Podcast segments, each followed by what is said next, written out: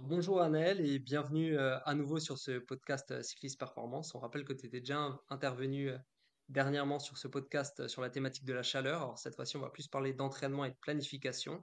Mais avant ça, est-ce que tu peux te présenter ou te représenter pour ceux qui n'ont pas lu le premier podcast? Yes, salut Rémi, bonjour à tous. ça commence à dater quand même, hein, cet épisode sur la chaleur. C'était pas avec toi. Euh, j'étais encore chez BNB à l'époque. Enfin, BNB existait encore. Donc, euh, je dirais que c'était il y a deux ans. Euh, donc, du coup, oui, bah, un pied dans le vélo via BNB. On s'est, on s'est connus tous les deux également il y a quelques années. donc, j'ai été pendant plusieurs années dans le vélo pro. d'où, l'invitation à l'époque, ou pas d'ailleurs, parce que je crois que quand on parlait de la chaleur, on parlait surtout de ce que j'ai fait dans d'autres disciplines. Euh, et comme tu l'as dit, ou pas encore d'ailleurs, je crois, hein, c'était plutôt dans nos échanges euh, ces derniers jours, euh, un parcours où j'étais dans différents sports, plutôt une, formation assez classique hein, dans l'entraînement, la préparation physique au niveau universitaire et fédéral quand j'étais plus jeune, hein, ça commence à, dater maintenant.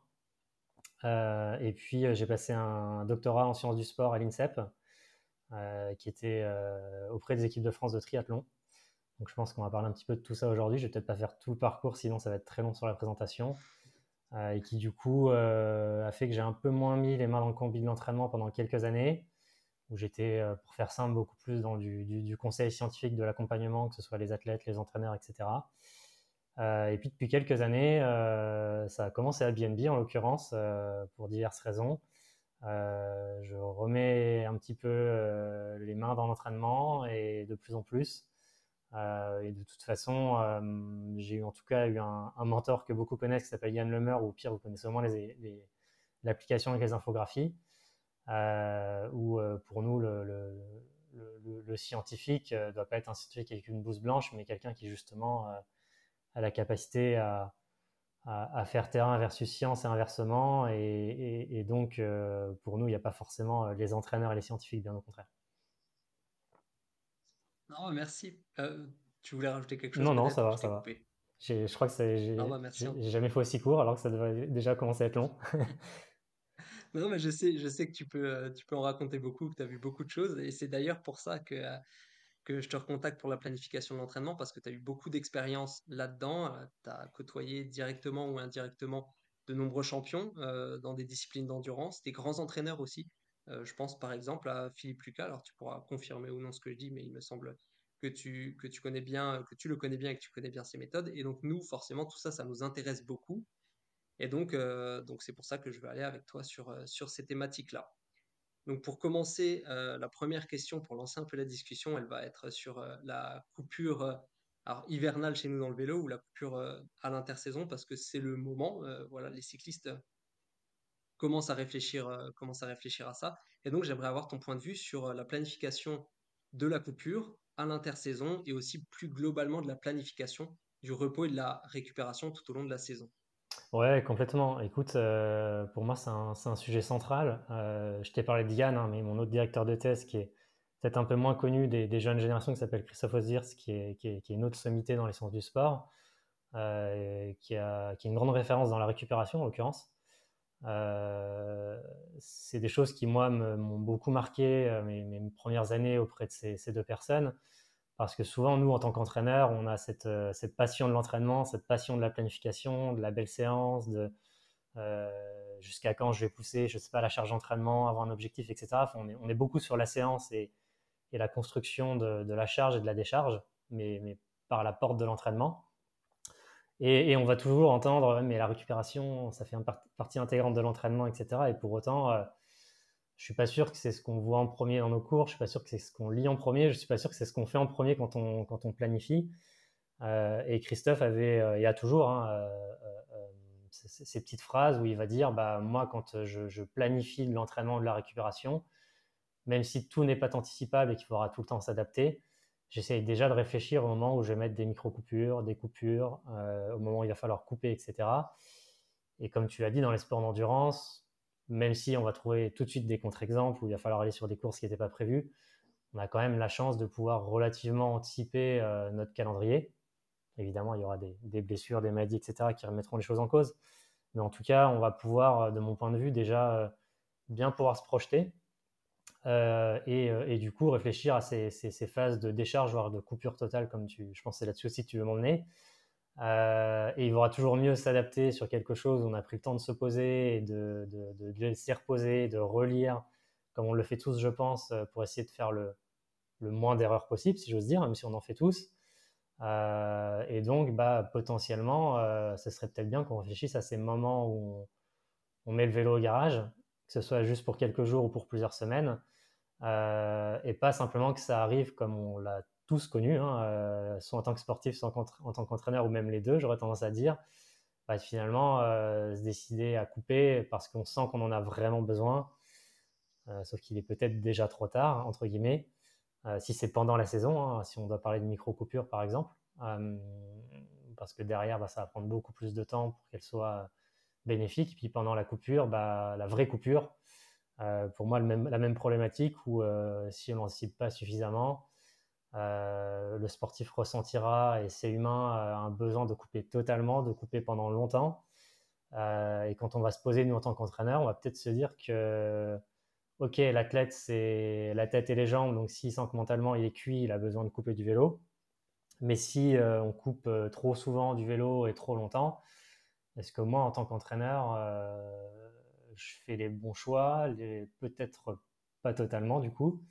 donc voilà, bref. Mon introduction était un peu longue, mais ça me paraissait important de dire ça. Euh, et puis, quand on regarde un petit peu les études sur le, sur le désentraînement purement, on va dire, physiologique, hein, parce qu'évidemment, sur les aspects mentaux, c'est un petit peu plus compliqué de quantifier les choses. Euh, pas mal d'études hein, dès, les années 70-80.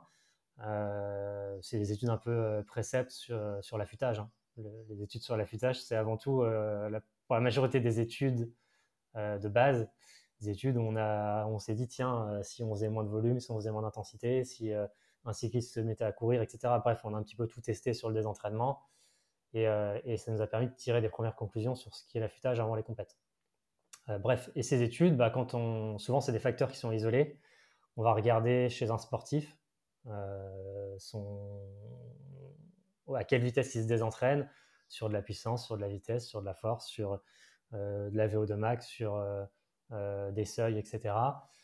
Et puis, bah, sans surprise, euh, tout ce qui est un petit peu euh, périphérique, euh, donc on va dire sur des aspects, par exemple neuromusculaires, bah, ça va se désentraîner un petit peu plus rapidement, ce qui est assez logique. Mais bon, d'un autre côté, c'est des, facteurs de perf sur lesquels on peut progresser plus rapidement, donc il ne faut pas trop s'inquiéter non plus.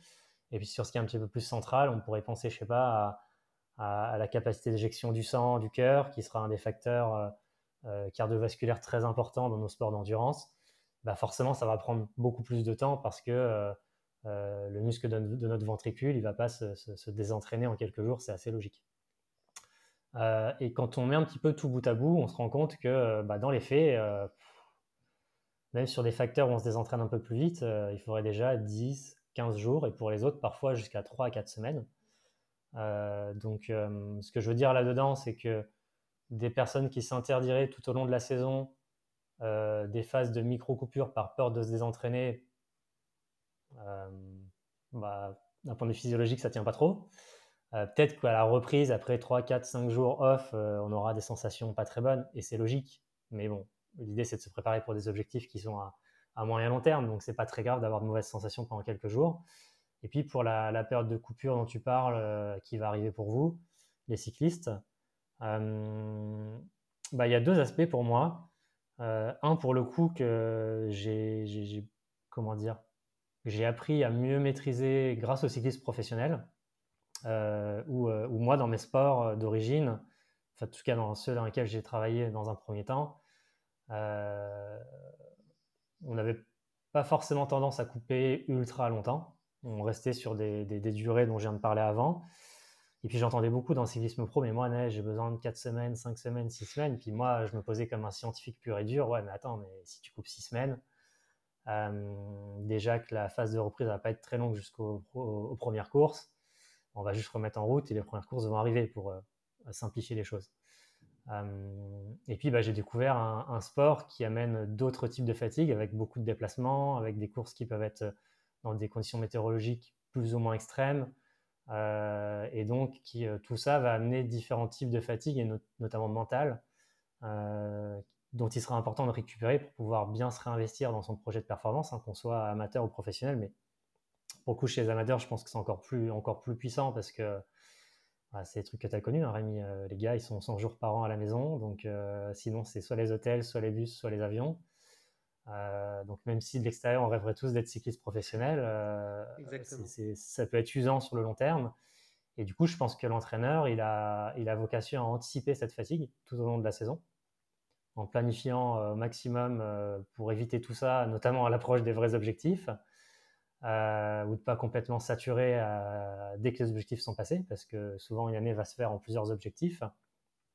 Et puis, bah, une, fois qu'on sait un petit peu ce, compromis qu'il a trouvé entre des facteurs, on va dire, physiologiques et musculaires, et de l'autre côté des facteurs mentaux, euh, bah, je pense qu'il y, a un compromis à trouver. Tu vois, bah, tu, citais des, mentors, entre guillemets.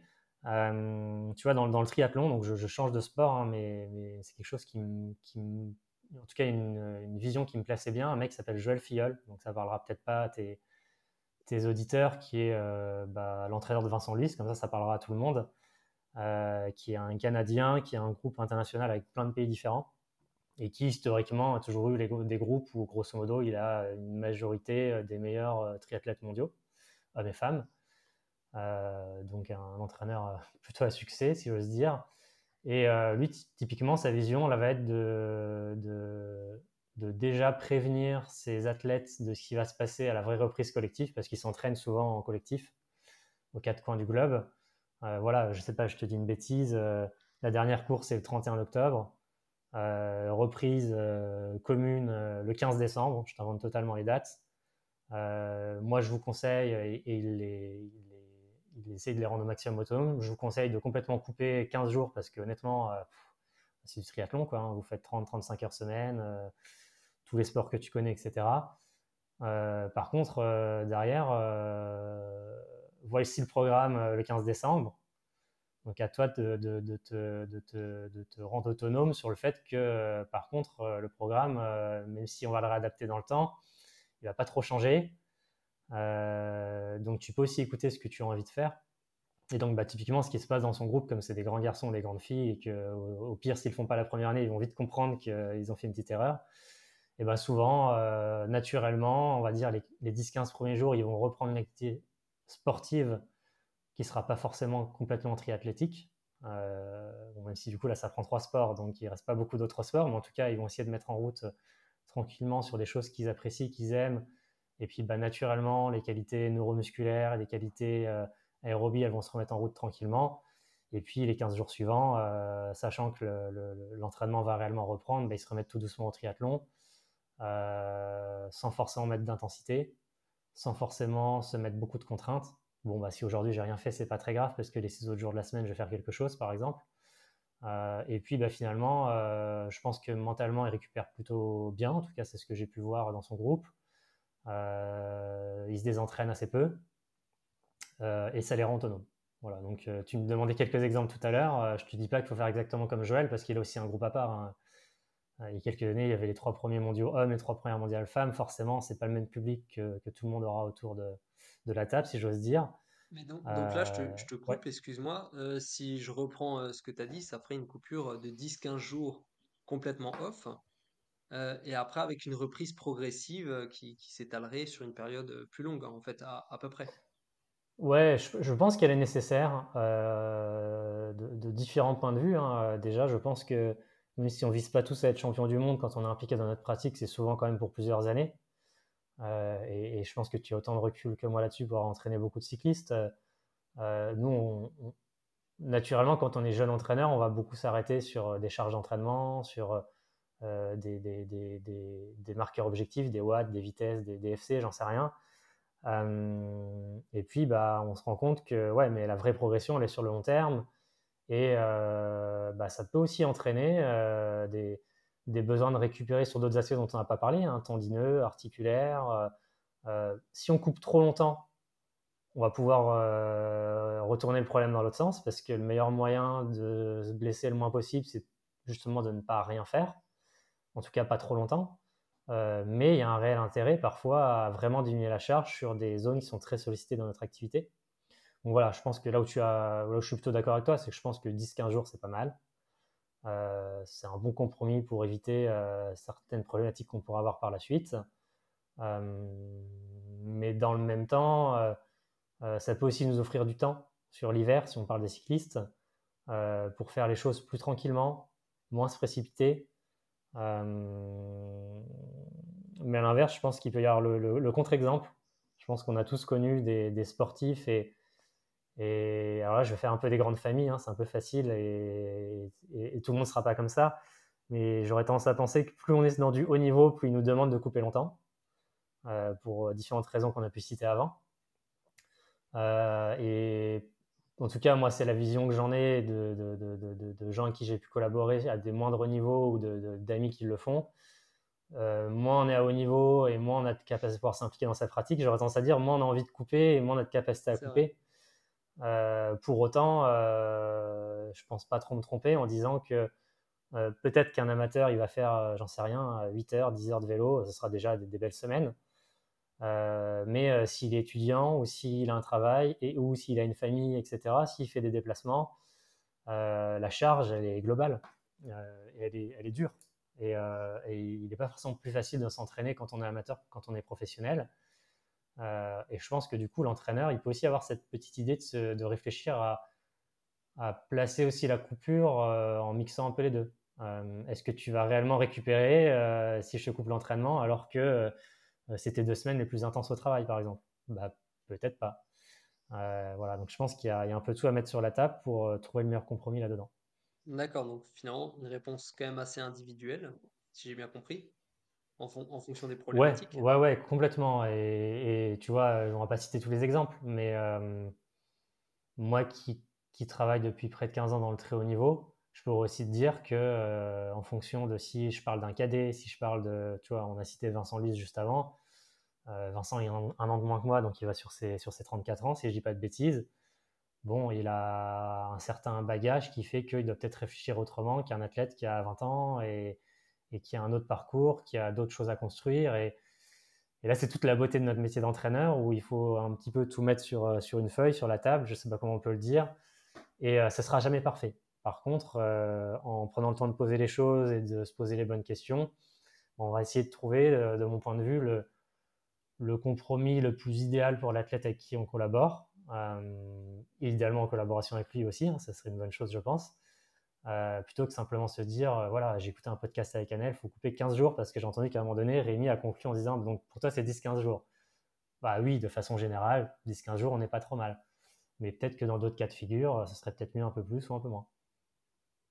Donc là, tu as parlé justement des, cadets et des élites. Est-ce que tu observes une tendance euh, en fonction de l'âge Est-ce qu'il faudrait mieux couper plus longtemps étant jeune ou étant plus âgé? Enfin voilà, est-ce que toi, tu vois des corrélations euh, avec ce facteur-là? Euh, ah, C'est une belle question qui est, qui, est, qui est à multiples réponses pour le coup.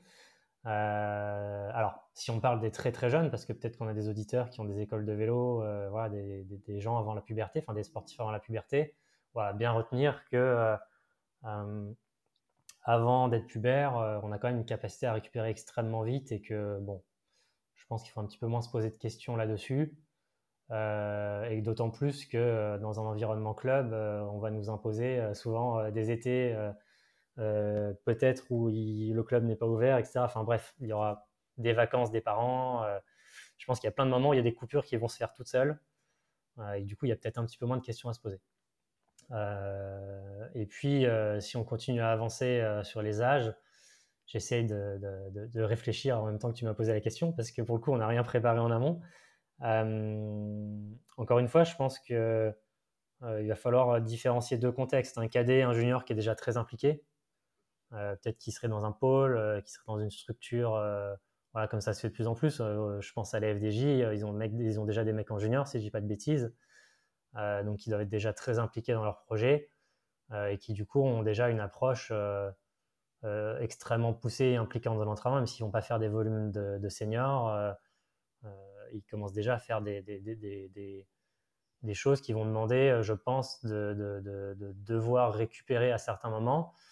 Euh, mais tu vois, si je nourris un peu ma réflexion, là, on est quand même sur des âges où on est plus ou moins sur la puberté.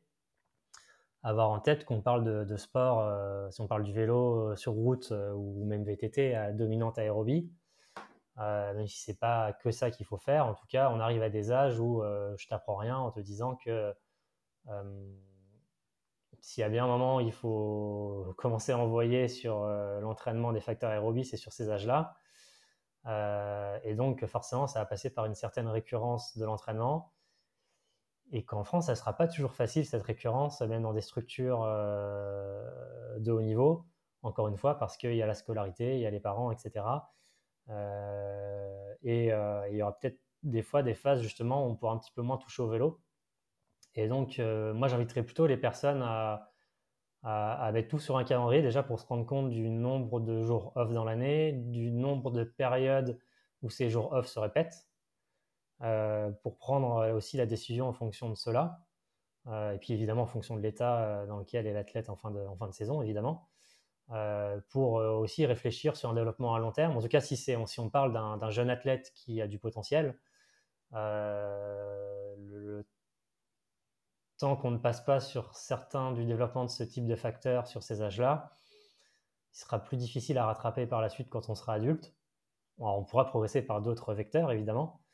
Euh, mais euh, tu me parlais d'autres sports. Euh, sur d'autres sports où on a un petit peu moins de compétition et, plus de capacité à avoir des, créneaux d'entraînement et donc avoir des volumes d'entraînement plus importants et on a un peu plus de recul sur ces marqueurs-là, bah, on, a vraiment des preuves maintenant que bon, il faut commencer à, un petit peu envoyer chez les jeunes. Ça ne veut pas dire se, coller des séances dures tous les jours.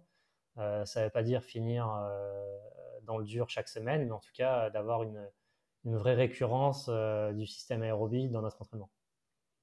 Justement, là, tu anticipes un peu une question que j'aimerais te poser peut-être un ah. peu plus tard dans, le podcast. Donc, on reviendra sur ce sujet parce que, parce que c'est hyper intéressant. Et par contre, tu as aussi parlé de récurrence de l'entraînement. Et ça m'amène à une autre question, là sur la charge d'entraînement, hein, au-delà de, au de la coupure ou de la formation des jeunes.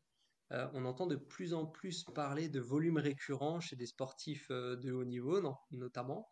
Euh, on voit aussi certains champions qui s'entraînent avec une très grande régularité. J'ai en tête l'entraînement de Kipchoge, par exemple.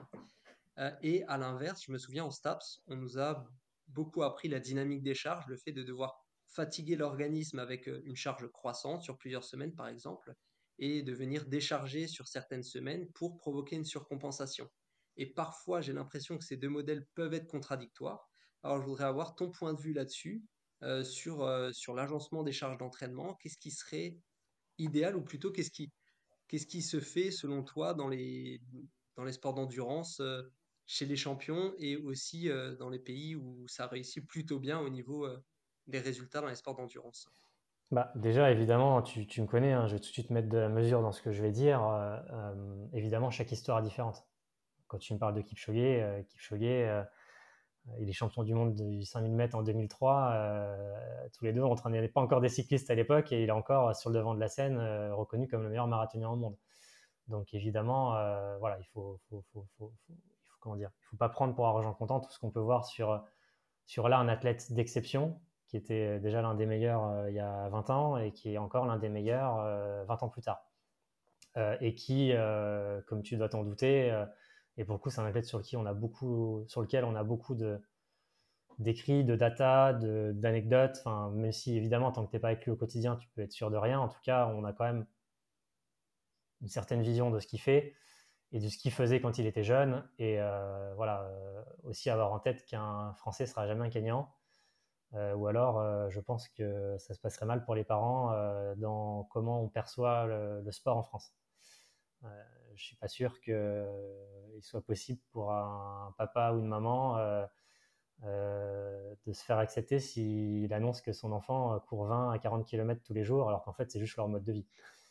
et c'est pas forcément pour être le meilleur, c'est déjà juste pour aller à l'école ou pour courir après les chèvres et les vaches. Donc voilà, c'est un, c'est un autre monde. Donc ça, c'est quand même important de le dire. Euh, et donc forcément, euh, une fois que tu as dit ça, on comprend tous qu'Eliud, euh, il est capable de s'enquiller des semaines avec un énorme volume toute l'année sans avoir trop besoin de récupérer. Mais en disant ça, j'ai déjà dit, du coup, peut-être, je te dis que c'est difficilement faisable en France, mais peut-être que ça doit aussi nous faire réfléchir sur, sur, nos modèles parce que là, tu parlais de champions, de, jeunes qui ont du potentiel. en tout cas, ce qui est certain aussi, c'est que il faut avoir en tête ce qui est le cyclisme. on a tous les deux fait du vélo quand on était jeunes, si je dis pas de bêtises, dans, dans la même région par un moment même d'ailleurs. Euh, euh, et, on a un, modèle qui fonctionne sur une course tous les week-ends, voire parfois plusieurs courses même. Euh, il faut être très vite performant parce que si tu es performant, bah, tu as différentes opportunités, hein, que ce soit d'être dans un meilleur club, de, de, pouvoir avoir une sélection en équipe départementale, régionale, de France, j'en sais rien, d'aller dans un pôle, etc.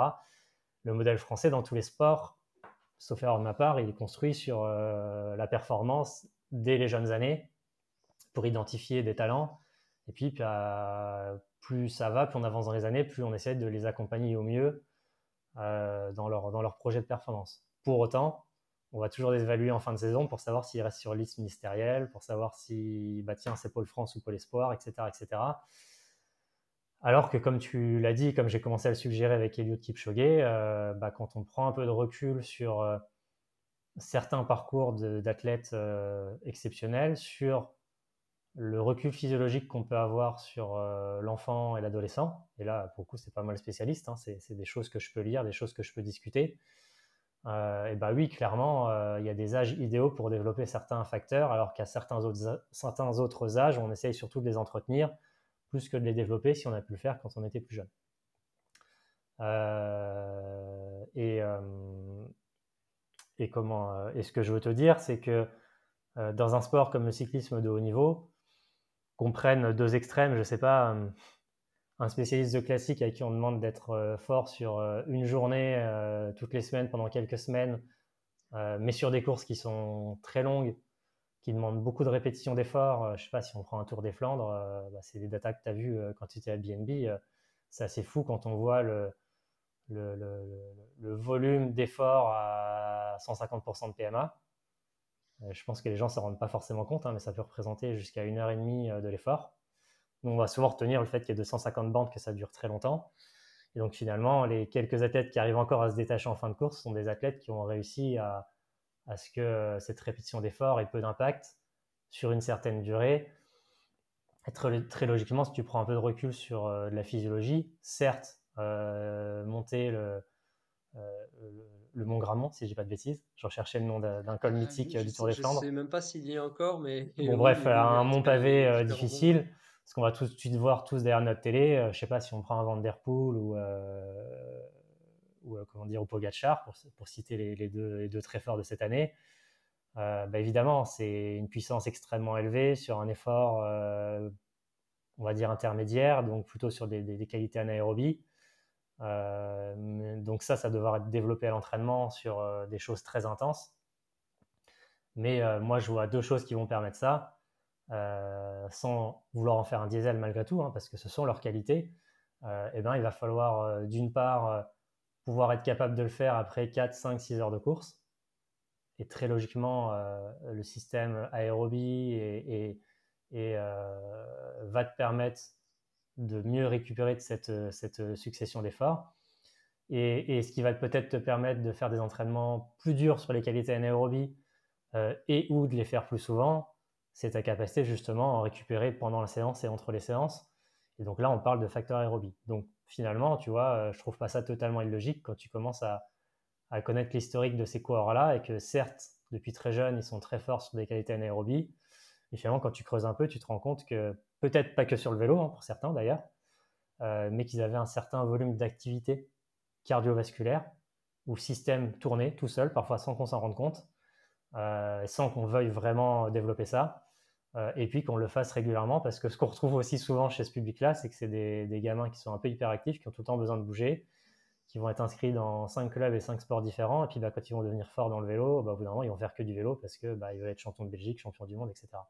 Et puis, bah, si tu prends l'autre extrême, Bon, bah il n'y a même pas besoin de faire un dessin sur le fait que euh, si je reprends mon, mon Pogachar ou un autre, euh, tiens, pour citer les Jumbo qui marchent fort sur la Volta en ce moment, euh, que évidemment, c'est des athlètes qui, voilà, certains pour qui on a des historiques, qui avaient déjà des qualités cardiovasculaires très fortes chez les, jeunes, quand ils ont pu commencer à être testés. et, et qui du coup bah, avait cette récurrence. Et pour le coup, l'équipe que je viens de citer, je n'y ai jamais travaillé. mais le peu que j'en connais, pour les avoir énormément croisés en Sierra Nevada quand j'étais avec l'équipe de France d'eau libre, je le voyais de l'extérieur évidemment, donc je ne sais pas tout, mais pour avoir discuté aussi un petit peu avec eux, ou pour euh, voilà Christophe Laporte qui est chez eux maintenant, ou deux trois infos sur ce qu'il peut faire. Bah, ce qui est certain, c'est que oui, il y a des entraînements très durs, mais avant de parler de ces entraînements très durs, il y a euh, cette récurrence euh, dans la charge, dans l'entraînement. et du coup, bah, il faut être capable de l'encaisser. Donc, il ne faut pas se dire, bah, tiens, Annelle m'a dit ça, demain je passe à 30 heures de vélo toutes les semaines et, et puis je vais essayer de l'encaisser. Non, évidemment. Euh, mais plus on pourra l'encaisser, bah, et c'est là où c'est assez, intéressant de mon point de vue, c'est que euh, on entend souvent le volume par la charge, par quelque chose qui va être euh, fatigant, mais on peut aussi passer du volume par des entraînements moins fatigants.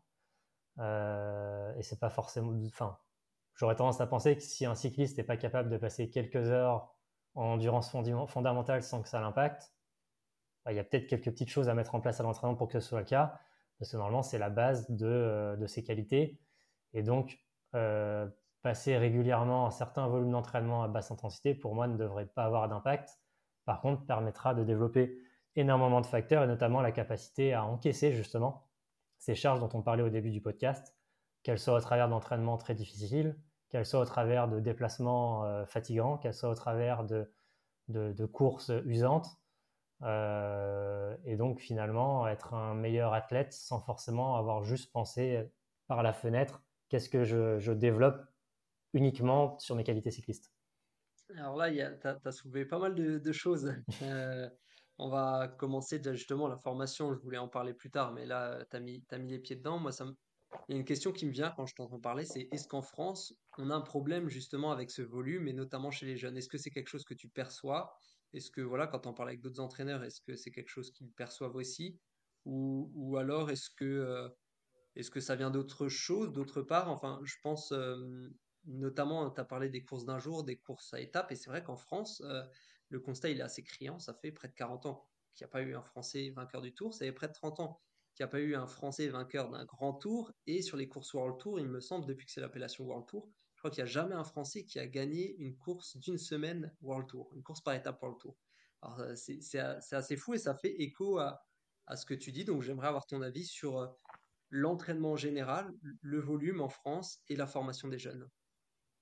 Alors euh, bah là, je vais être extrêmement négatif et pessimiste pour commencer. c'est un sujet qui me tient à cœur, encore plus maintenant que je suis papa, peut-être. Euh, alors, c'est pour l'anecdote, hein, mais ma femme est, prof des écoles et donc forcément, et elle a été dans différentes écoles. Donc, euh, à force, ça, commence à faire un volume de population euh, à la fois chez ses élèves et leurs parents. Évidemment, tous ne sont pas comme ça. Alors, je vais fermer mon WhatsApp qui vient de m'éclater les oreilles. Et, un deuxième sujet, moi qui ai énormément baigné dans le système olympique dans mes jeunes années professionnelles, enfin dans ma première partie de carrière, on va dire, tu sais, quand on a eu les Jeux Olympiques euh, il y a maintenant un bon paquet d'années, euh, ce qui a été énormément mis en avant, c'est que ça allait nous permettre de mettre la France à l'activité physique. J'ai bien dit l'activité physique, j'ai pas dit l'activité physique et sportive. et, faire plus bouger nos, jeunes, enfants, parce que bah, tout ce qu'on fait dans l'enfance aura énormément de répercussions dans l'âge adulte, et avant même de penser purement performance, comme on va le faire tous les deux dans, notre, euh, dans nos passions professionnelles, euh, voilà, juste retenir que euh, tu vois, sur les maladies non transmissibles, maladies cardiovasculaires, cancer, diabète, etc., ce qui aura le plus d'impact, c'est ce que tu fais quand tu es jeune, plus que ce que tu vas commencer à mettre en place quand tu es adulte. Alors, il vaudra mieux le faire adulte que le faire jamais. Mais une fois que je t'ai dit ça, bah, je sais que tous les deux, on écrit aussi des articles dans, dans, sur le site Le Pape. Une fois, je m'étais amusé, pas tant que ça, parce que J'étais un peu énervé quand je l'ai écrit. Pour une fois, j'ai écrit sur un sujet qui n'était pas du tout perf. Et je me suis dit, pour qu'on ne me tape pas sur les doigts, je vais aller chercher des vraies études médicales. Euh, et quand tu lis les études médicales, alors j'ai pas les chiffres, euh, je les ai plus en tête, il faudrait que vous alliez relire mon article. Mais en gros, euh, c'est bah, si X pourcentage de la population se mettait à pratiquer un petit peu plus d'activité physique, bah, le trou de la sécu serait bouché en un an et demi. Je crois que c'était ça la stat. que telle maladie cardiovasculaire, bah, on aurait 85% de chances de moins de l'avoir. Enfin bref, les chiffres sont hallucinants. Et pour autant, bah, je ne constate pas que nos jeunes font plus d'activité physique, c'est plutôt l'inverse. Hein. J'avais fait un autre article pendant le Covid, pas pour dire attention, faites du sport, vous n'aurez pas le Covid, mais plutôt euh, prenons tous conscience que euh, le meilleur moyen d'être bien dans notre corps, bien dans notre peau, de réduire le chance de tomber malade, de tomber malade intensément, et même d'être meilleur cognitivement à l'école. C'est l'inverse de ce qu'on pourrait penser. En France, on est tout part de l'époque de Charlemagne, euh, pour partir très loin, euh, de Jules Ferry, sur le côté, euh, si tu veux être intelligent, il faut t'asseoir, et plus tu vas rentrer de, matière dans ta tête, plus tu seras intelligent. Or, depuis maintenant très longtemps, on sait que le meilleur moyen de booster nos capacités cognitives, c'est justement de travailler à l'école, mais à côté de ça, tous les jours, d'avoir une activité physique. J'ai encore une fois bien dit activité physique. Euh, j'ai pas dit forcément avec, un chrono et pour arriver le premier. Donc bref, une fois que je t'ai dit tout ça, euh, bah, pour moi, j'ai mis le doigt, de mon point de vue en tout cas, sur un réel problème en France qui est, avant même de parler de sport, la place de l'activité physique. Donc déjà, forcément, si on a de moins en moins de jeunes qui pratiquent une activité physique, moi, quand j'étais gamin, je montais aux arbres, je faisais des cabanes, euh, j'allais faire des tours de vélo, enfin bref. Euh, alors peut-être que c'était fait plus facile à la campagne, mais en tout cas, mes parents m'ont nourri là-dedans. Euh, bah, de mon point de vue, on pourrait déjà plus facilement détecter de la matière première, si j'ose dire, donc des jeunes qui ont du potentiel. je ne sais pas si tu, as dû le voir parce que ça a fait un gros buzz sur les réseaux. Il y a Stéphane Diagana qui, qui, a, qui a, pété un petit boulot du monde. Bien sûr. Et moi, plus que dire ah, les Slovènes ils font bien, les Norvégiens ils font bien, les, les, les, Anglais ils font bien, les Allemands ils font bien, déjà on a tous des, des, sensibilités différentes, on vient de pays différents, on vient de systèmes différents, et dans ces pays, dans ces pays ils sont aussi jaloux de choses qu'on fait chez nous. Euh, donc euh, ça il faut aussi en avoir conscience. Pour autant, euh, là où je suis complètement Stéphane dans son discours, bah oui, forcément, dans un pays comme la Slovénie, si alors que ça part d'un point de vue santé publique. On teste plus, plus souvent les, jeunes enfants, on leur met plus souvent de l'activité physique parce qu'on veut qu'ils soient en bonne santé. Puis bah tiens, euh, par hasard, comme Mathilde Gros en France, on détecte qu'elle a des qualités en sprint totalement par hasard. Ah bah tiens, elle est championne d'Europe plusieurs fois, je crois, championne du monde, je sais plus, peut-être, je sais plus, j'ai un gros doute. Voilà, en tout cas. alors que c'est le hasard total. Euh, et euh, donc pour moi, tout part déjà de la place de l'activité physique en France, ensuite du sport.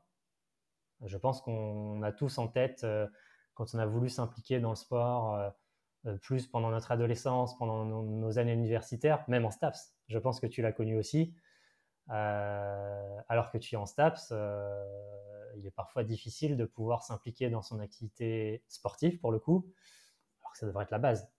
Euh, pas dans tous les stades, pas avec tous les profs. Évidemment, je ne veux pas faire une. Euh, comment dire Mettre tout le monde dans le même panier. Mais voilà, je pense que ça, ça, dénote beaucoup de choses. Et donc, forcément, si euh, derrière on détecte moins de talent, on a moins de chances d'avoir des champions. Ça, c'est la première chose. Et puis ensuite, si on en détecte et qu'il est compliqué pour eux, je sais pas, je les connais pas suffisamment ces athlètes, mais on a tous lu l'anecdote d'Ala Philippe qui te racontait que mais aller s'entraîner le soir euh, après avoir travaillé euh, dans son magasin de vélo euh, avant d'être professionnel. Et quand tu sais le potentiel qu'il avait déjà sorti des juniors en, cyclocross, bon, heureusement que ça a bien tourné pour lui ensuite et qu'il a su se donner les moyens de devenir un champion, mais il aurait peut-être pu passer à côté d'une super carrière. Donc voilà, je pense qu'il y a un peu tout ça. Et du coup, tu me parlais d'autres sports bon, bah, il y a des contre-exemples euh, dans des sports dans lesquels j'ai pu évoluer. Euh, tu vois, quand je te disais que certains pays sont jaloux de ce qu'on peut avoir en France, on a quand même la, en, chance, en France pardon, la chance d'avoir un système, pour n'en citer qu'un comme l'INSEP, euh, où j'ai connu ça aussi dans le privé à l'Académie Mouratoglou de tennis, où c'est un peu le même système, où bah, moi à l'INSEP, j'ai connu des, jeunes qui avaient deux heures de cours le matin, deux heures de cours l'après-midi, euh, et euh, une heure d'études en tête à tête le soir avec un, prof particulier et, ils avaient deux entraînements par jour.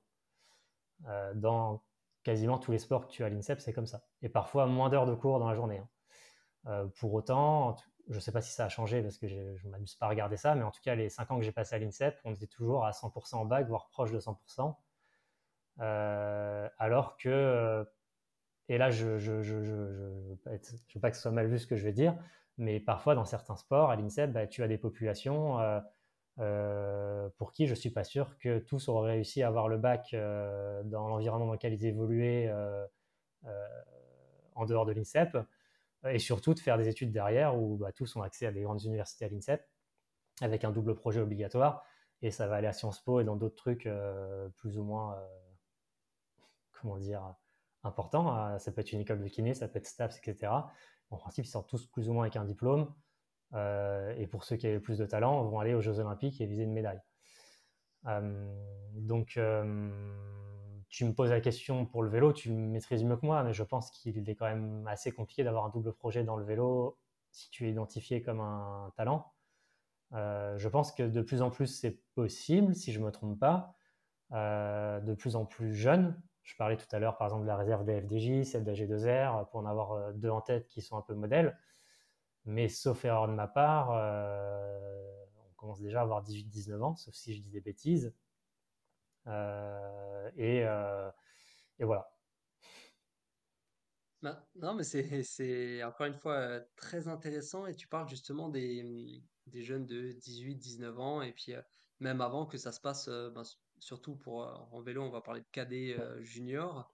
C'est vrai qu'en France, alors ça c'est un point de vue, hein, c'est mon point de vue, mais j'ai l'impression, enfin c'est pas qu'une impression, hein, mais c'est effectivement très difficile de conduire un double projet notamment quand tu es au lycée. Il y a des horaires quand même qui sont, qui sont des fois durs à, soutenir. Et derrière, s'il faut aller s'enquiller 15 heures d'entraînement, plus les déplacements tous les week-ends, quasiment, le modèle du, cyclisme, ben, ça fait qu'il y en a qui sortent, qui arrivent à sortir de ce modèle-là, et il y en a beaucoup aussi où ça casse, et finalement ils sortent des juniors euh, avec des syndromes euh, voilà, de, surmenage ou de surentraînement. Je t'ajouterai un truc après, je te laisse conclure, euh, il faut juste que je regarde en tête, vas-y, vas-y. Ouais, ouais. Ouais, non, mais j'abonde euh, dans, dans, ton sens et puis vas-y, euh, je t'en prie. Ouais, alors j'ai un autre truc, un autre élément à vous donner. Euh, alors là, je sais plus le chiffre en tête, au pire, je te le redonnerai précisément et tu le mettras sous le podcast ou bref, on se débrouillera. mais il y a de plus en plus d'études. Alors, c'est des études où en fait, c'est très simple, hein, c'est pas de la data, enfin, si en l'occurrence, c'est un type de data, hein, mais c'est simplement on, on, prend des énormes volumes de population euh, on fait le point à chaque fin d'année sur leur niveau, sur leur qualité, etc. Et puis on fait le point dans 5 ans, dans 10 ans, dans 15 ans, un peu comme les études médicales. Et on fait ça sur des milliers de personnes. Alors c'est souvent des études plutôt à l'étranger. J'en ai vu une qui est sortie hier. Alors il faudrait que j'aille la revoir parce que je vais dire une grosse bêtise sur la grosse conclusion, mais de mémoire, la conclusion principale, elle est que euh, le, alors c'est sur plein de sports olympiques différents. Euh, donc il n'y a pas que des sports d'endurance. Euh, mais la stat, elle est qu'en gros de dire que euh, ceux qui marchaient fort très jeunes ne sont pas forcément ceux qui seront sur les podiums olympiques. Et je crois que la stat, c'est 2%. et, là où, alors je repars du système dont on parlait avant, un peu fédéral, un peu français, et, on peut être détecté jeune, être l'un des meilleurs et rester le meilleur, et tant mieux. Pour autant, on sait que la maturité, elle est différente suivant les athlètes. Euh, et, là où je te suis, c'est que euh, comme on a peu de temps pour s'entraîner, déjà, on va souvent faire des raccourcis dans l'entraînement. Moi, le premier, si je sais que j'ai peu de temps pour m'entraîner, je vais aller faire des footings euh, ou des sorties d'endurance tous les jours alors que j'ai qu'une heure devant moi. C'est normal. Et ce serait naturel d'une part, et, ce serait naturel pour l'entraîneur aussi. À un moment donné, si tu as, je sais pas, 5 fois une heure dans la semaine, tu vas pas faire 5 fois une heure à basse intensité. Sinon, d'une part, tu ne seras pas bon le dimanche, et d'autre part, tu ne seras pas bon quand tu seras adulte non plus si tu continues à faire du vélo. Donc c'est normal. Euh, donc euh, tant qu'on ne peut pas mettre en place un double projet clair et où le sport a une réelle place, bah, c'est un peu compliqué. Euh, pour autant, je, pense encore une fois, et tu as raison, que bah, ce système français va peut-être permettre de faire sortir quelques athlètes, d'autres, bah, ça va peut-être les limiter dans leur marge de progression, qu'elle soit physique et ou mentale, comme tu l'as dit. Euh, parce que à l'inverse, tu vois, si moi tu me demandes de m'entraîner cinq fois très dur chaque semaine, d'un point de vue physique et mental, et je ne parle pas juste pour ma propre personne, hein, avec le recul que j'ai là-dessus, bah, c'est le meilleur moyen de ne pas tenir sur la durée, d'avoir souvent besoin de récupérer, donc on en revient un peu à notre point de départ, et d'autre part, de ne pas maximiser le développement de toutes mes qualités. Euh, encore une fois, si tu souhaites être très bon sur du très intense, l'aérobie, a un intérêt. Si je te prends, on parlait de Mathilde Gros juste avant, un sprinter sur piste en vélo ou sur piste en athlée ou dans, dans une piscine, quand il va arriver à très haut niveau et qu'il va devoir nager 22 secondes au 50 mètres ou, ou courir moins de 10 secondes au 100 mètres pour de la course à pied, euh, ou être en finale euh, du sprint en, sur piste, il aura, euh, qui, potentiellement, ce qui va lui permettre de passer des caps, c'est de pouvoir faire une séance de muscu de plus que les autres, une séance de muscu plus dure, de faire une série de plus, une série plus rapprochée que, l'année d'avant en termes de, fréquence d'entraînement, pour qu'à la fin de l'année, bah, plutôt que d'en avoir fait, j'en sais rien, 50, bah, tu en aies fait 60, en les encaissant bien. Et donc tout ça, ça demande du temps. Euh, et si on ne peut pas te donner ce temps-là, euh, tu ne développes pas tes qualités aérobie au bon moment. Euh, et, et, potentiellement, tu vas être limité quand tu vas avoir l'âge de, commencer à pouvoir vraiment enquiller à l'entraînement.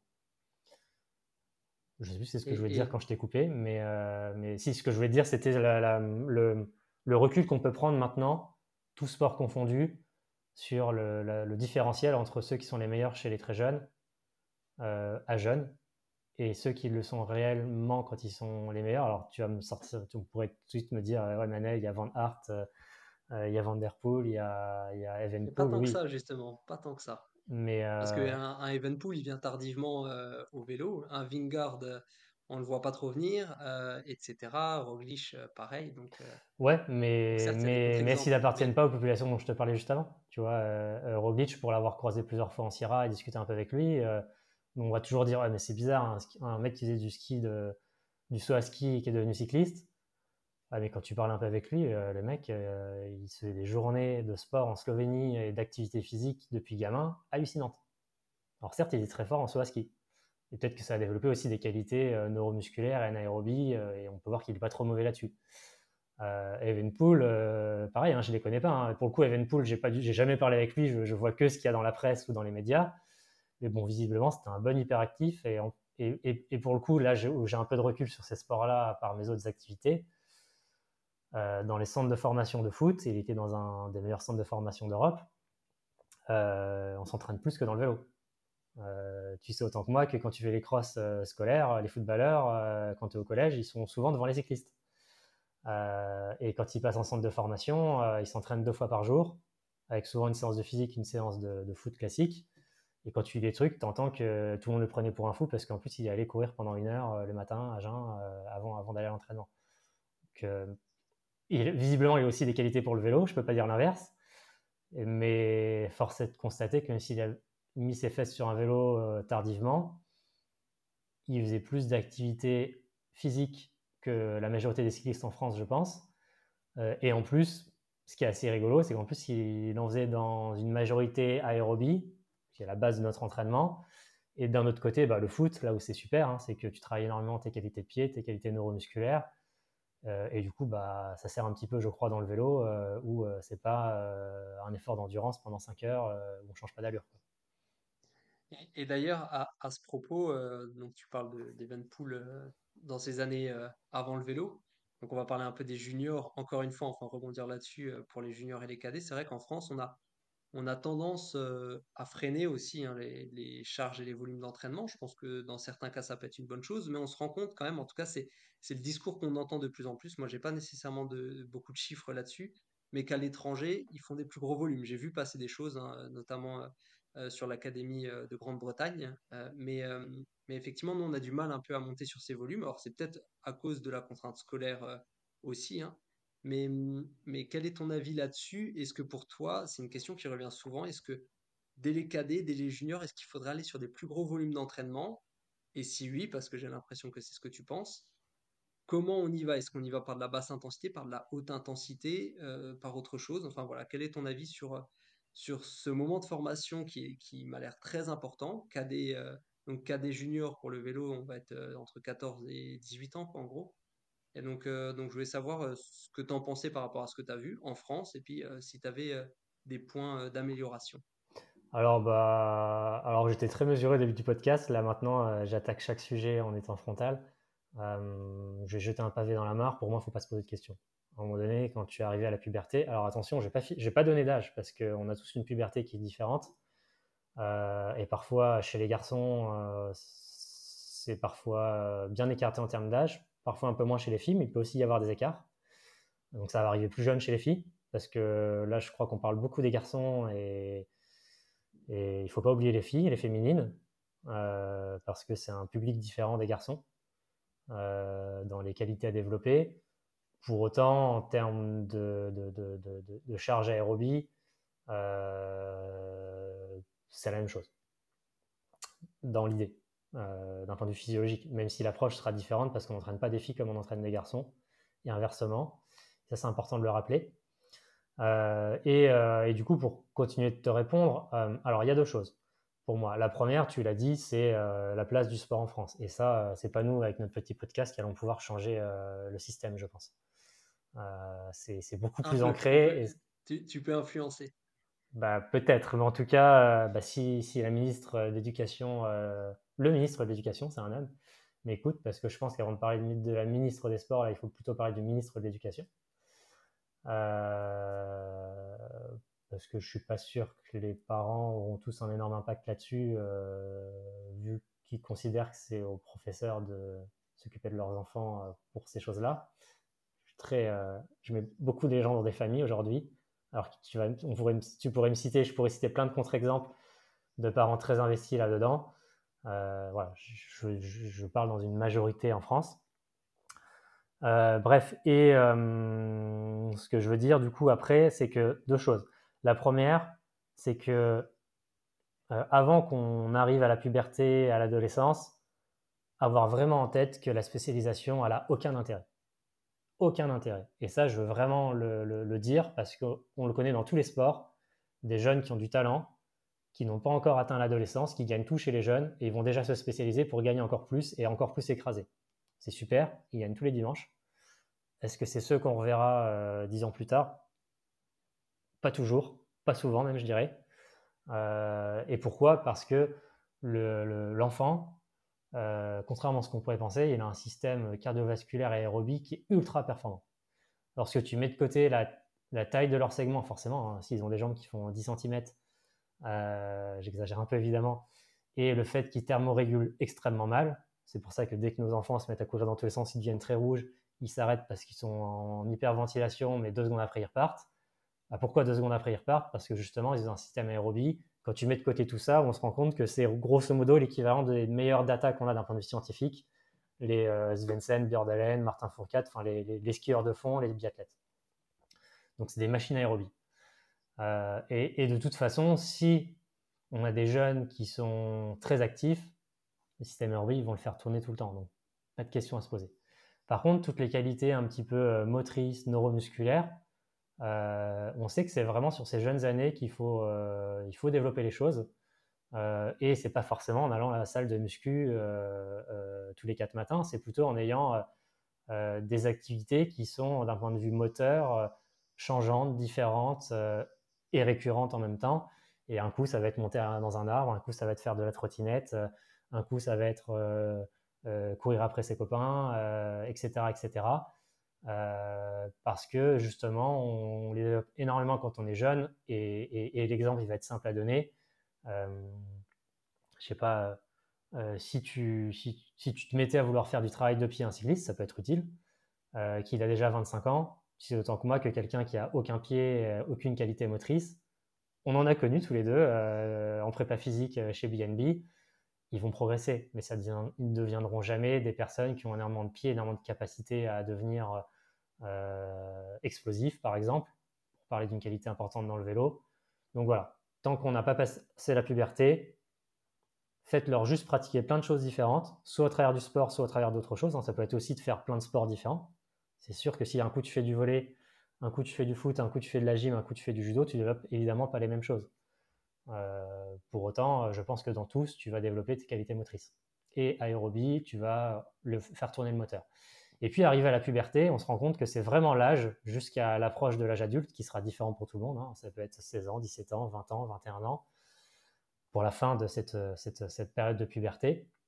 On voit que c'est vraiment le moment où il faut commencer à bien enquiller sur les qualités aérobies euh, pour les développer, parce qu'une fois arrivé à l'âge adulte, sur le développement de ces qualités-là, contrairement à ce qu'on pourrait penser, on va surtout éviter à ce que ces qualités chutent. Si on, zoome vraiment sur les différents marqueurs physiologiques euh, du système cardiovasculaire, euh, ce qui n'empêchera pas de continuer à progresser, hein, parce que par exemple, si tu es plus efficient, bah, tu as un meilleur seuil. Si tu as un meilleur seuil, tu as une meilleure PMA. Voilà, la PMA, c'est pas la VO2 max. Je pense que tout le monde m'aura suivi pour les, gens qui suivent vos podcasts. Euh, et du coup, quand on regarde un petit peu d'autres sports, parce que c'est aussi ta question du début du podcast, et quand on regarde beaucoup de, grands champions dans des sports d'endurance divers et variés, bah souvent de façon assez commune, ils se spécialisent de plus en plus à l'âge de la puberté. Parfois, ils sont pas totalement encore spécialisés, ils se spécialisent de plus en plus et euh, ils ont un volume d'activité aérobie de plus en plus important. Euh, donc, ça ne sera pas forcément tout le temps des séances de PMA des séances de seuil. Hein. Euh, comme tu l'as dit, ça peut aussi être juste aller sortir le vélo et, regarder les, fleurs au bord de la route. Mais encore une fois, quand tu prends un petit peu de hauteur sur les qualités aérobie, je te parlais de la VO2 max tout à l'heure, on pourrait se dire, ouais, mais Annel, le meilleur moyen de développer la VO2 max, c'est de faire de la PMA courte, longue, etc. Oui, mais euh, je pense que vous ne me contredirez pas sur le fait que, par exemple, euh, plus tu éjectes de sang de ton cœur, euh, plus potentiellement ça va être intéressant sur ta VO2 max, donc sur ta PMA. Le meilleur moyen de développer l'éjection de ton cœur, c'est de muscler ton ventricule gauche. Comment tu le muscles en faisant de la basse intensité. Donc voilà, tout ça, c'est un puzzle. Et, et du coup, pour, finir et conclure là-dessus, euh, bah, tu vois, si tu prends des. Euh, alors, c'est un peu des, monstres hein, dont je vais te parler, entre guillemets, des Michael Phelps, euh, des Jacob Ingebrigtsen, donc des, des, athlètes qui sont très forts dans des sports aérobies différents. Quand tu as accès à leurs data, Phelps, il faudrait que je te le retrouve parce que je vais dire une connerie sur ces années, mais il y a un. C'est Yann qui m'avait mis ça à disposition où tu as plus ou moins tout ce qu'il a fait de 13 ans à 17 ans, donc c'est hyper intéressant. Et, euh, tu, découvres des années où euh, le mec a 7 jours off dans l'année. Bon, il est, euh, il est plus qu'hyperactif, hein, pour ceux qui suivent un peu la natation, il a aussi au niveau médical des choses qui peuvent expliquer ça. Mais toujours est-il que peut-être que cette particularité lui a permis de énormément pratiquer, et derrière, quand tu connais les charges d'entraînement qu'il a pu s'enquiller euh, à la post-puberté à l'âge adulte, bah, tu vas peut-être moins dire facilement que certaines personnes qui connaissent peu la natation, non mais c'est quoi ce mec qui a autant de médailles sur des Jeux Olympiques? Il se dope forcément. Non, c'est peut-être que euh, les charges d'entraînement qu'il a pu s'imposer par la suite lui ont permis de mieux enchaîner les courses et de développer certaines qualités. Euh, et donc pour finir de répondre à ta question, dans le meilleur des mondes, de mon point de vue, euh, un jeune cycliste ou une jeune cycliste pubère euh, devrait pouvoir euh, pratiquer tous les jours, pratiquer avec un certain volume d'entraînement, peut-être faire parfois pas que du vélo, mais plus elle avancerait ou il avancerait dans son projet de performance, plus le vélo prendrait de la place. pas forcément faire le concours du maximum de séances, mais plutôt faire des séances, euh, euh, comment dire, on va vraiment développer certaines qualités. Euh, et puis, bah, tout mis bout à bout, on va commencer à arriver sur des charges qui deviennent assez conséquentes.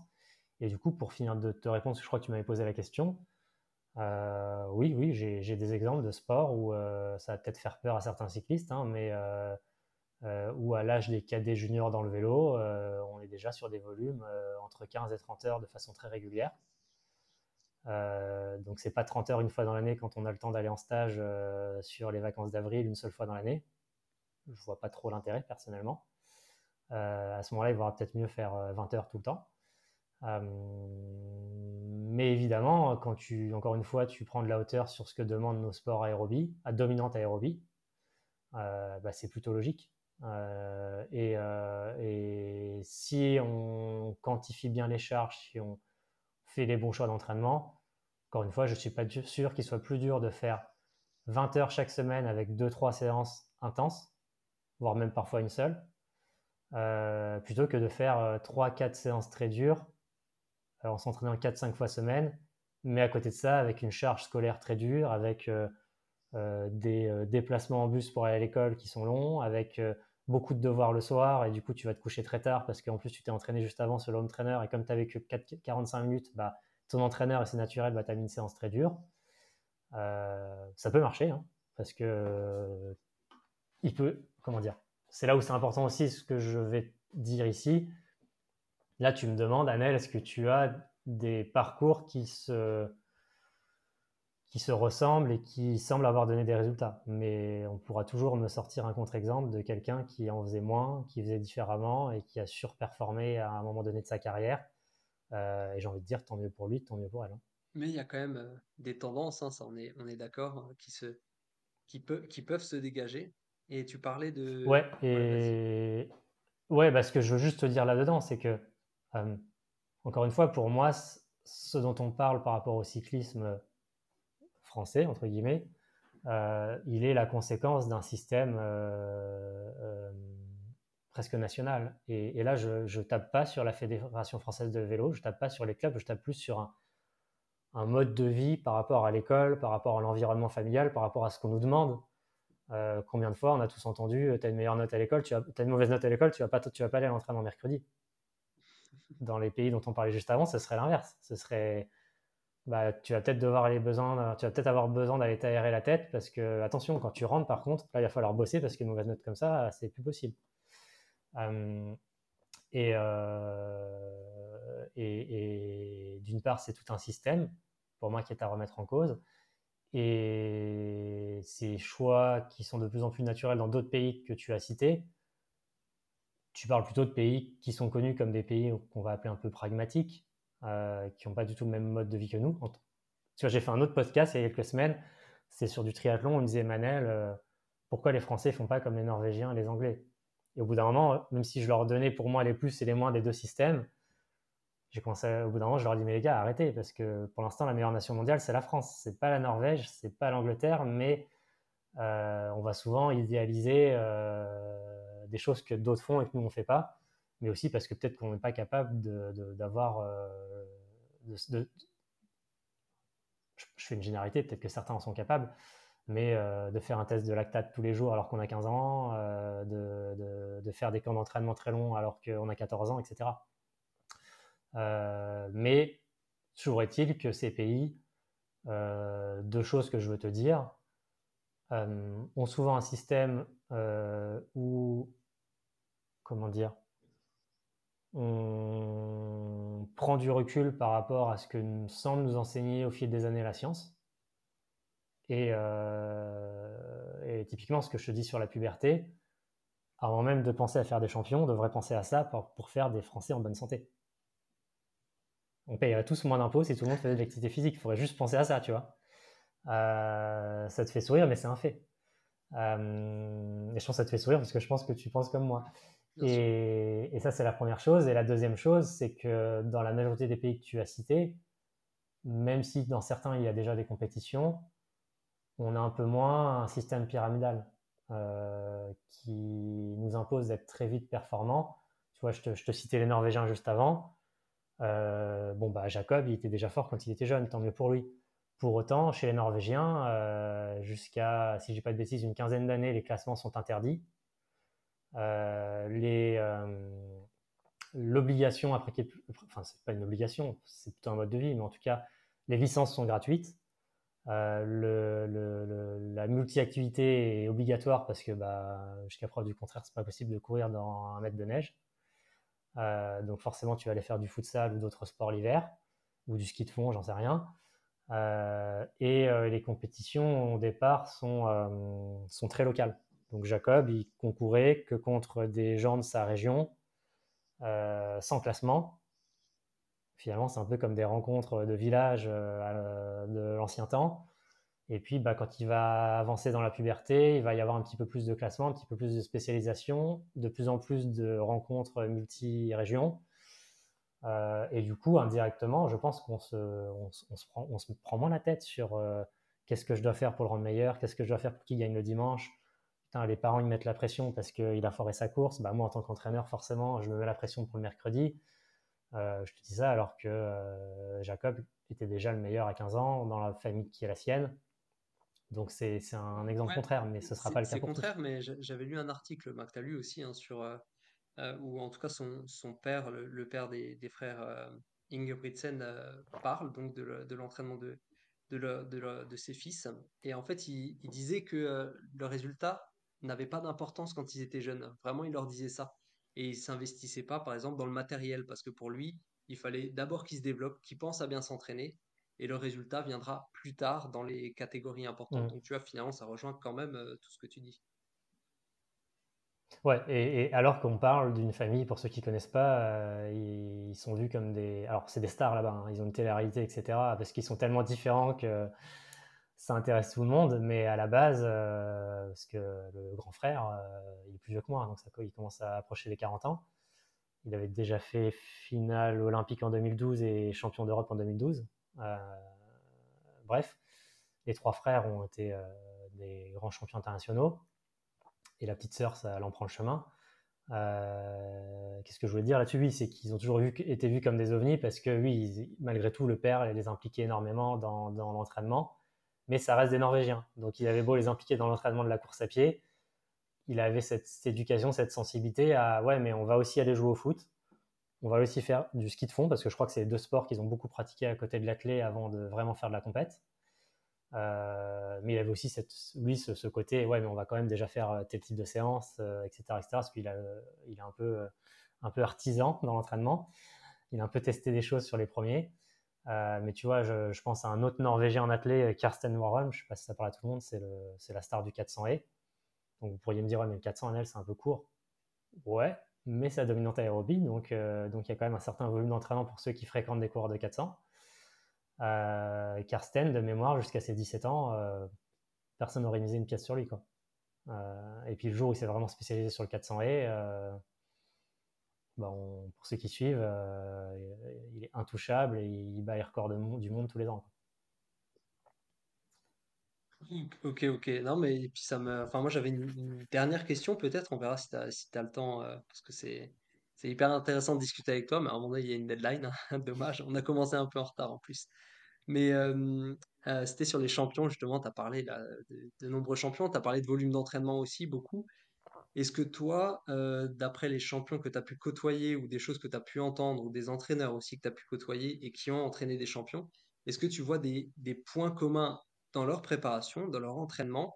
Et je pense au volume, justement. Enfin, tu parles beaucoup du volume. Est-ce que, est-ce qu'à un moment donné, il existe aussi des champions qui ne passent pas par cette case volume? Enfin, voilà. Est-ce qu'il y a des, des, points communs et puis est-ce que tu vois aussi des, différences? Alors, déjà, il faut qu'on définisse ce qu'est un champion.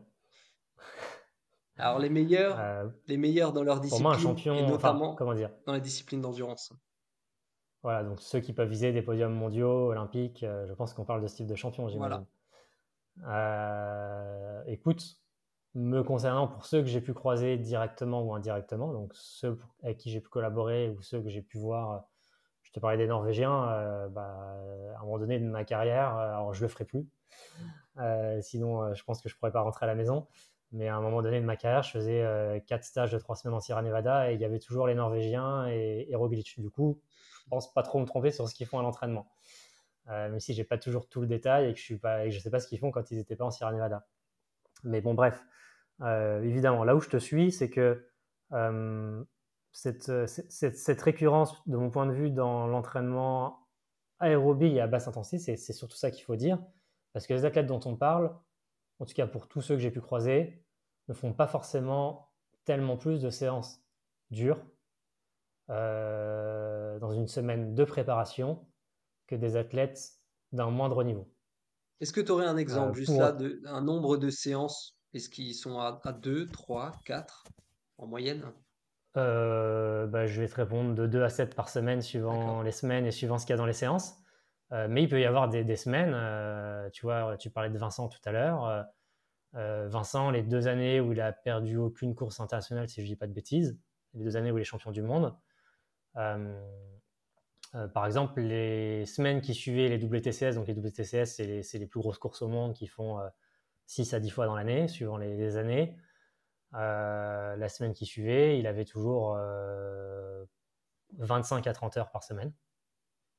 Donc, je sais que ça pourrait être choquant parce qu'on pourrait se dire il décharge pas, mais c'est des semaines il n'y aurait qu'une à deux séances intenses, souvent en fin de semaine, et donc il allait faire de la basse intensité, potentiellement de la technique, potentiellement du travail musculaire. sans forcément chercher les grosses charges en salle de muscu. et du coup, faire tourner le moteur aérobie sans s'en rendre compte.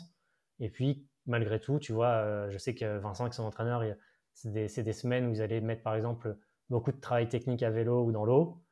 Euh, mais qui impliquait peu le système euh, nerveux en termes d'intensité d'entraînement. Et puis bah, finalement, quand tu prends les semaines euh, de Vincent, à part le ou les deux gros objectifs de l'année où il y a un vrai affûtage, bah, finalement, c'est très rare qu'il y ait des semaines en dessous de 25 heures. Les semaines classiques, c'est autour de 30, parfois un peu plus. et puis, bah, les semaines où il y a des compétitions, il va mettre un peu moins d'intensité, un petit peu moins de volume, mais surtout les quelques jours qui précèdent. Mais sa capacité à avoir, enfin sa capacité, le fait qu'il ait euh, régulièrement fait un certain volume d'entraînement, de prendre le temps de l'encaisser, de prendre le, temps de, de l'absorber à tous les niveaux, fait que derrière, pour lui, faire une semaine de 30 heures, c'est pas un stage, c'est une semaine normale. Euh, ce qui va rendre la semaine difficile, c'est les séances difficiles dont on parlait juste avant. Et, parfois, oui, il va y avoir des semaines où ça va pouvoir monter. Souvent, les semaines dures, c'est environ 4-5 séances dures dans la semaine. Euh, mais du coup, tu vois, on a toujours cette image parce que sur Instagram, on met que les séances dures. De ouais, mais les mecs s'entraînent dur tout le temps. Non, ils s'entraînent dur quelques fois dans la semaine, mais autour de ça, euh, c'est très facile parce qu'ils ont acquis la capacité à ce que ce soit facile. Évidemment, si tu le fais jamais, euh, le simple fait d'aller faire 5 heures de vélo, tu vas me dire, tu vas être en croix à la fin. Alors, que tu auras respecté tes zones d'endurance, hein, mais tu vas être en croix malgré tout, pour différentes raisons. Euh, et donc, euh, toi, comme ton entraîneur, on va essayer de, récupérer derrière. Donc forcément, tu vas pas monter à tout de suite des sorties d'endurance à 5 heures tous les jours si on doit avoir une base de volume. Et puis, pour, je finis juste là-dessus, Rémi, parce que je vois que tu veux me poser une autre question.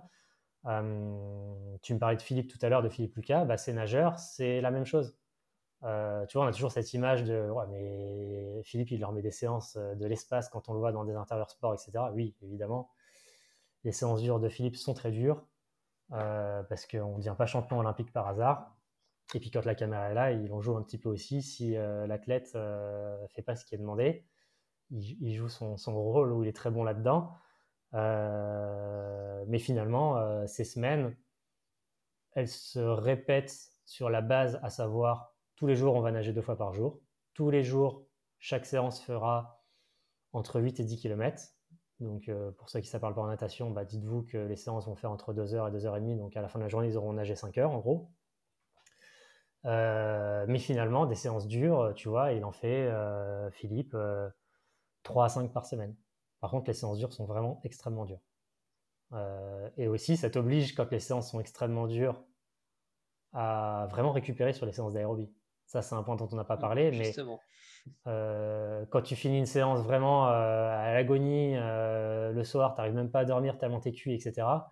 Autant te dire que le lendemain, s'il dit que c'est aérobie, tu vas gratter tout ce que tu peux. Bah, justement, par rapport à, l'aérobie, et tu parles beaucoup du, du volume d'entraînement, et donc du volume en aérobie, il y a, en vélo, on entend de plus en plus parler de la zone 2. Alors, euh, je sais pas si tu vois par rapport à San Milan, la zone 2, donc mmh en dessous du seuil, en, tout cas autour du, du seuil numéro 1. Euh, est-ce que pour toi, le travail aérobie, tu vas plutôt le conseiller en zone 1, un peu comme les Norvégiens, donc vraiment plutôt éloigné du seuil 1 Ou est-ce que pour toi, le travail aérobie, c'est absolument dans, autour de ce seuil 1 euh, voilà, au risque que ça puisse engendrer un peu de fatigue. Voilà, j'aimerais avoir ton, avis là-dessus. Alors, euh, déjà, je ne parlerai pas de ce que j'ai jamais vu. Euh, typiquement, surtout dans des contextes concurrentiels comme un potentiel vainqueur du Tour de France, déjà vainqueur d'ailleurs, on montre ce qu'on veut. Et je pense dans un monde d'image comme maintenant, on montre surtout qu'on en fait plus que les autres, qu'on fait plus dur que les autres et qu'on a trouvé la bonne méthode. On ne parle pas d'autres choses bizarrement. Euh, et je, je, je, parle d'aucun sujet quand je dis ça. Hein. Là, je parle purement d'entraînement. Euh, des, des, sportifs ou des entraîneurs dans des systèmes concurrentiels comme ça qui disent vraiment tout ce qu'ils font, moi, je crois pas que ça existe beaucoup. Ou alors, on a la chance parfois de les croiser, de nouer des relations, et puis bah, finalement, comme on est tous passionnés d'entraînement, on ouvre nos carnets, on discute, et c'est hyper, hyper enrichissant. Euh, le fait de travailler autour de SV1, on va appeler ça comme ça, bah, moi jusqu'à preuve du contraire, enfin, je suis désolé, je vais peut-être être, encore une fois être radical et certains le prendront peut-être mal, mais parfois j'ai l'impression que dans le milieu cycliste, certaines personnes découvrent certaines choses, euh, alors qu'en fait, bah, c'est pas nouveau, quoi. Ni dans le vélo d'ailleurs. Euh, tous les deux, on a bien connu un ancien cycliste appelé Didier Roux à BNB, qui a, comment dire, une certaine aura, qui d'un certain côté peut rappeler un peu Philippe Lucas. Euh, quand tu discutes un peu d'entraînement avec euh, Didier, certes, il va pas utiliser les mêmes mots que nous. Certes, ça va être, il va falloir faire de la vulgarisation, etc. Pour autant, moi, j'ai pas l'impression que Didier s'entraîne à des années-lumière des discussions qu'on est en train d'avoir aujourd'hui quand il marchait très fort dans sa seconde partie de carrière ou sauf erreur de ma part, euh, il marchait à l'eau dans la deuxième partie de sa carrière. Euh, et, l'approche de Didier, elle était assez simple. Hein. elle était de, de, tester des choses, de voir ce qui se passe et puis d'analyser et de faire évoluer dans le, dans le, temps. Typiquement, on parlait de Philippe juste avant. Philippe, c'est un entraîneur qui n'a pas de diplôme, qui a fait, et il ne m'en voudra pas que je dise ça, certainement beaucoup d'erreurs dans ce début de sa carrière, puis qui a pris le temps d'analyser les choses, de voir ce qui marche, ce qui ne marche pas, euh, de voir ce qui marche sur certains profils et pas sur d'autres, de savoir des passages qui sont obligés, si tu veux être champion du monde du 50 mètres ou du 10 km, bah, il y a des choses quand même à passer. Euh, et puis finalement, euh, quand tu prends le temps de pouvoir être longtemps avec Philippe, bah, tu te rends compte que ouais, il polarise, ouais, il fait de la muscu chez des sportifs d'endurance, ouais, il travaille autour du premier seuil, comme on vient de le dire. Et parce que, comme tu l'as dit, et comme le dit, je, crois que c'était Macmillan, hein, dont tu parlais. ouais. Euh, ouais, euh, Milan, pardon. Euh, ben, en fait, oui, d'un point de vue physiologique, chez une certaine population, à un moment donné, il y a un intérêt à passer par ce type d'entraînement. Par contre, je ne sais pas si c'est sa vision, mais j'imagine quand même malgré, tout oui, parce que je ne pense pas que Pogacar s'entraîne 10 heures par semaine, ça m'étonnerait. ça reste des séances qui laissent beaucoup de traces et que moi, je te mettrais dans les séances d'intensité dans le système polarisé, tu sais, on a vachement ce côté, euh, tout ce qui est vert, c'est de la basse intensité, tout ce qui est au-dessus du deuxième seuil, c'est du rouge, c'est de la haute intensité. Bon, ouais, mais malgré tout, euh, alors que je suis, convaincu, de l'intérêt de polariser les choses, je suis convaincu aussi que tu peux polariser toute l'année. À un moment donné, chez certaines populations, il y a un intérêt à passer par des séances euh, autour de SV1 ou autour de SV2, parce qu'on sait que ça a de l'importance dans certains sports pour développer certaines qualités, qu'elles soient physiques et ou mentales.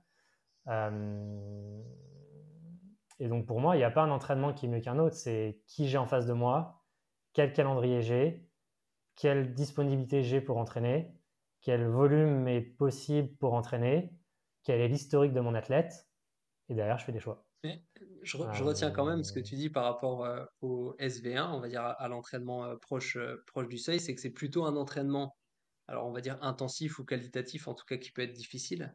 Et c'est vrai que, à mon sens, il faut que justement les, cyclistes, notamment amateurs, fassent attention à ce qu'ils trouvent sur Internet parce que on va avoir des cyclistes qui vont vouloir rouler tout le temps en endurance en zone 2, dans la fameuse zone 2 de San Milan. Et, et à mon sens, à un moment donné, ça peut poser problème.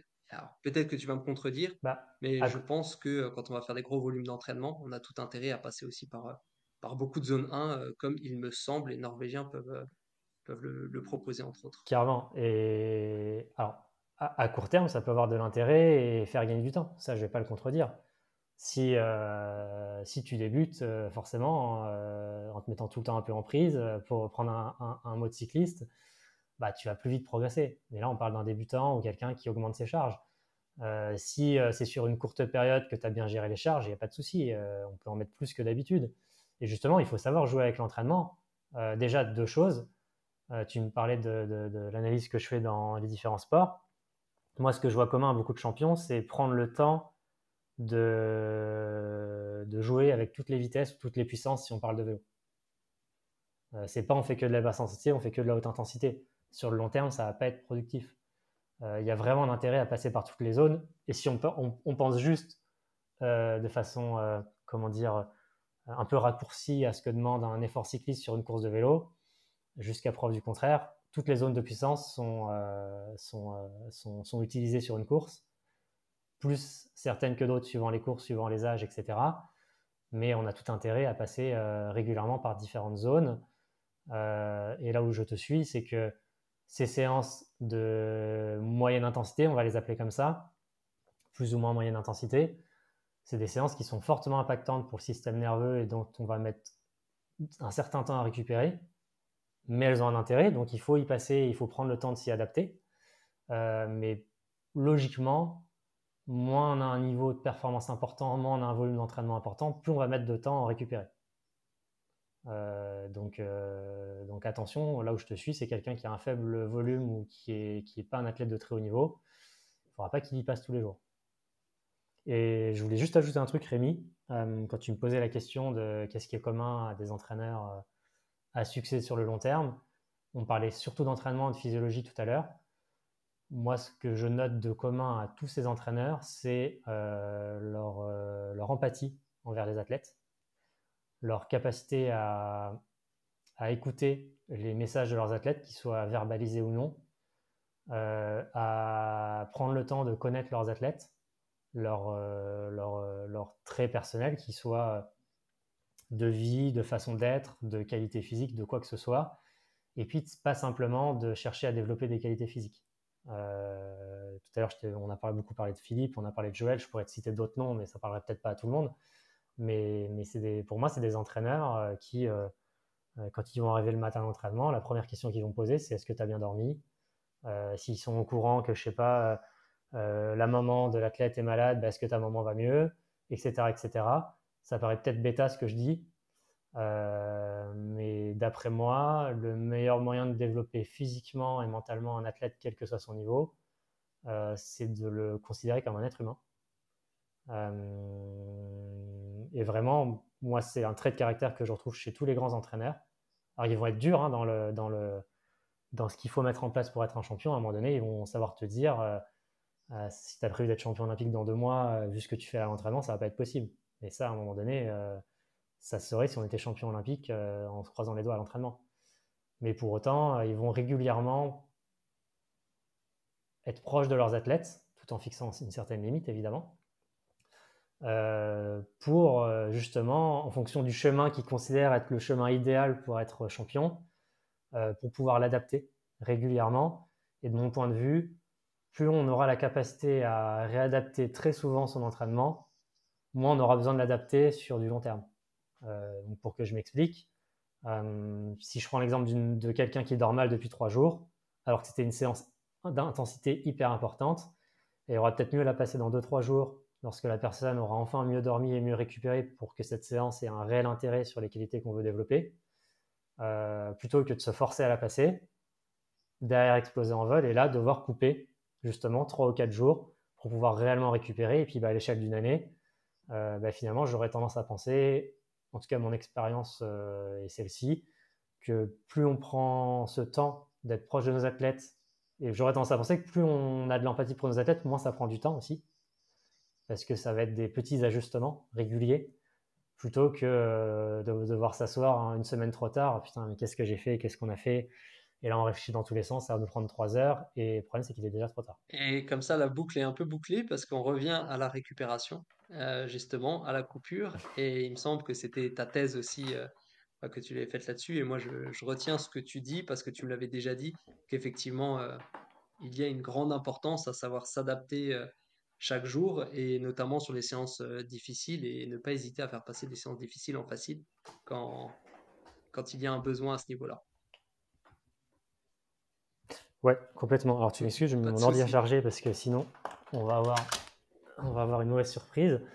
Euh, oui, oui, complètement, complètement. Et, et, et, c'est humain. Moi, le premier, hein, euh, quel que soit le niveau des athlètes qu'on entraîne, on se met la pression et c'est tant mieux. Euh, et on a la pression de la performance, la pression du résultat, la pression de la progression, la pression de bien faire. Et, euh, je pense qu'on a ce culte de la séance. Euh, cette séance-là, il faut la passer. Cette séance-là, elle doit être bien faite. Cette séance-là, non mais je l'avais planifié. Je peux pas lui enlever de, je peux, pas lui enlever de sa plateforme d'entraînement. Mais si on est tous au clair là-dessus, qu'on a pris le temps, au fil du temps, à ce que ce soit bien compris par les athlètes, parce qu'on peut prendre le problème dans l'autre sens, on a tous connu une majorité d'athlètes, je pense, euh, qui comprendra pas dans un premier temps que remplacer une séance dure par une sortie d'endurance facile, pas très longue, ça aura aujourd'hui plus d'intérêt que de se la coller. Et, et sur le long terme, c'est cette approche qui va faire que justement, au fil des mois, au fil des ans, finalement, notre charge, elle est à la fois récurrente, à la fois elle est importante. Et donc finalement, une séance qui saute, c'est pas grave. C'est qu'une séance. C'est pas grave. Alors que aller trop loin dans la charge, on a tous connu tous les deux des athlètes qui ont été trop loin dans des états de fatigue, qu'ils soient physiques, mental ou les deux. Euh, bah là, le problème, c'est que ça peut prendre du temps. Euh, et dans une saison cycliste où le calendrier est quand même une vraie contrainte, quel que soit notre niveau, le temps perdu, des fois, il est compliqué à rattraper et quand ça s'embarque mal, euh, c'est quand même un petit peu compliqué parfois de rattraper le train et alors qu'encore une fois, euh, c'est pas une séance en moins qui va changer ta course du dimanche. C'est vrai qu'on a tendance euh, chez les cyclistes, mais certainement chez tous les sportifs d'endurance au moins, on a tendance à chercher aussi la méthode un peu miracle. Donc soit la séance qui va bien, qui va nous faire beaucoup progresser, ou alors le bloc qui, nous, qui va nous faire énormément progresser, alors que quand on regarde les champions, enfin, on ne peut pas faire un champion en l'espace de, de, 3 ans, c'est pas possible. Donc pour moi, c'est bien la preuve qu'il n'y a pas de, euh, de raccourci pour, euh, pour arriver au très haut niveau et que c'est une accumulation de charges finalement au fil des années qu'il vaut mieux viser euh, certainement d'accumuler, j'allais dire tranquillement, en tout cas progressivement la charge plutôt que, que d'aller chercher des choses un peu extrêmes qui pourraient justement nous faire perdre finalement du temps si à un moment donné l'athlète se retrouve en sur-régime. Bah, à la fois en sur-régime et à la fois, euh, je pense, par une moindre capacité dans le temps à développer toutes les qualités nécessaires à un cycliste. Parce que c'est la beauté de la majorité des sports d'endurance, pas que dans le vélo. Quand tu prends vraiment le temps d'analyser chaque sport d'endurance, il faut rarement une seule qualité. Et, du coup, bah, tout ça, ça demande euh, du temps, de l'investissement et, que c'est un vrai puzzle. C'est hyper, euh, comment dire, c'est hyper challengeant pour nous en tant qu'entraîneurs. Hein. Mais euh, bah, tu vois, je sais pas, tu, tu parlais de, par exemple, tu vois, de Philippe avec des nageurs d'eau là où j'ai le plus passé le temps avec, enfin, c'est pour l'eau libre, hein, j'ai passé du temps avec lui. De loin, on pourrait se dire, ouais, Manel, c'est deux heures d'effort. Et en fait, non, c'est un sport où tu as besoin d'avoir des qualités de vitesse, des qualités de puissance, des qualités lactiques, des qualités d'endurance, des qualités au seuil, etc. Alors, certes, certaines sont plus importantes que d'autres si tu devais mettre un peu des pourcentages. Mais du coup, ça demande que presque chaque semaine, ou par bloc, euh, tu passes du temps un peu dans tout. Et, euh, et c'est la beauté de l'entraînement, c'est que souvent on va, tu vois, faire le raccourci de la PMA, la puissance lactique, etc. Mais bien doser ces différentes familles, euh, bien les mettre dans le calendrier, bien les agencer, etc. Bah, elles vont aussi favoriser le développement des autres qualités sur le long terme. Euh, et du coup, euh, bah, mieux tu gères tes charges, euh, plus tu pourras passer du temps dans chaque filière régulièrement. Ah bah écoute, parce que je, vois l'heure en même temps tourner et je sais que tu dois y aller. Donc, est-ce que tu veux rajouter quelque chose pour, pour terminer? Est-ce que tu aurais encore une petite idée à nous faire passer ou est-ce que c'est la fin de ce podcast Bah écoute, si jamais tu veux qu'on fasse un micro-temps une prochaine fois, why not Avant que ça sorte, et si j'ai le temps. Et puis, bah, écoute, euh, moi, j'ai envie de te dire déjà merci pour l'invitation, parce que euh, bah, c'est ce qu'on s'était dit quand on, s'en est parlé il y a un, sacré paquet de mois. Euh, mais moi, souvent, la porte d'entrée a été très thématique. Tu parlais de la chaleur tout à l'heure. Et je trouve assez intéressant ce qu'on vient de faire. Je le vois beaucoup dans les podcasts anglo-saxons. Il y a beaucoup cette culture de du partage, de l'échange entre, euh, entre entraîneurs, entre scientifiques, etc. Pas pour dire j'ai la bonne méthode, mais pour un peu euh, euh, tous nous faire réfléchir. Et moi, le premier, quand je passe là une heure et demie avec toi, ça me fait prendre du recul sur plein de choses. les questions qu'on se pose là, je ne me les pose pas le matin en rasant, tu vois.